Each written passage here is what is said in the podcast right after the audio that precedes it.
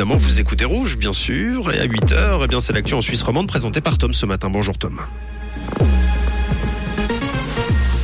Bonjour Mathieu, bonjour à toutes et à tous. Au sommaire de ce journal, les clients de Crédit Suisse ont continué de retirer leur argent de la banque en ce début d'année. Les dons d'organes manquent cruellement en Suisse face aux listes d'attente qui s'allongent et un temps capricieux annoncé pour aujourd'hui.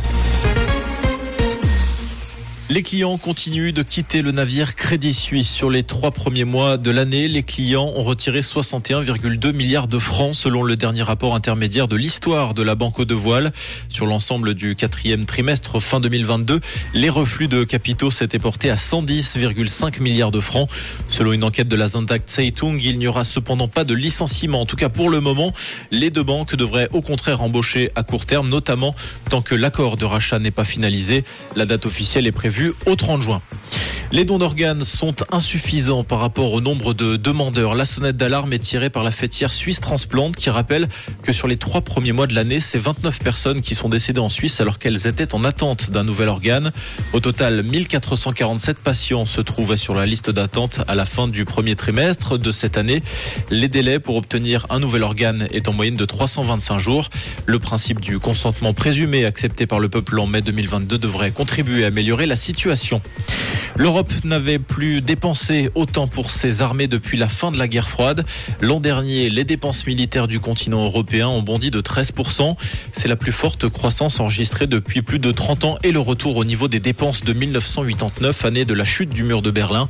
La guerre en Ukraine est le moteur évident de ces augmentations généralisées. Les États-Unis et la Chine restent les pays les plus dépensiers pour leurs armées. En Europe, la Pologne, les Pays-Bas ou la Suède font partie de ceux qui ont le plus augmenté leurs investissements militaires au cours des dix dernières années. Clap de fin pour le chef valaisan Didier de Courten. Après 18 années dernière, derrière les fourneaux, selon le Nouvelliste, celui qui a obtenu deux étoiles avec son restaurant, l'hôtel Terminus à Sierre, a assuré son dernier service vendredi soir. L'hôtel Terminus, c'était deux étoiles au guide Michelin, mais également 19 points sur 20 au Goemio. Samedi midi, en guise de jubilé, le chef a convié 200 personnes, dont le vice-président du gouvernement valaisan, Christophe Darbelay, pour un déjeuner à l'école de commerce de Sierre. La base de lancement qui a servi au décollage de la fusée d'Elon Musk a été complètement dévastée. Des morceaux de métal ont été pliés. Des cratères sont apparus à cause de projections causées lors du décollage de Starship. La fusée qui a explosé après trois minutes de vol. Les dégâts causés pourraient prendre plusieurs mois pour être réparés. Les prochains vols d'essai pourraient également être retardés.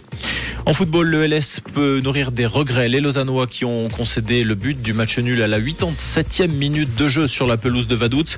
À cause de ce match nul, le Lausanne Sport recule à la troisième place du classement derrière Yverdon, premier et Ville. Le prochain adversaire du LS sera Chafouz à la Tuilière. Ce sera ce vendredi. Et côté ciel ce matin, le temps sera mitigé entre passage nuageux à verse et les premières éclaircies à prévoir. Actuellement, on compte 5 degrés en centre de Neuchâtel à Corcelles et 8 degrés épaisse et à la conversion.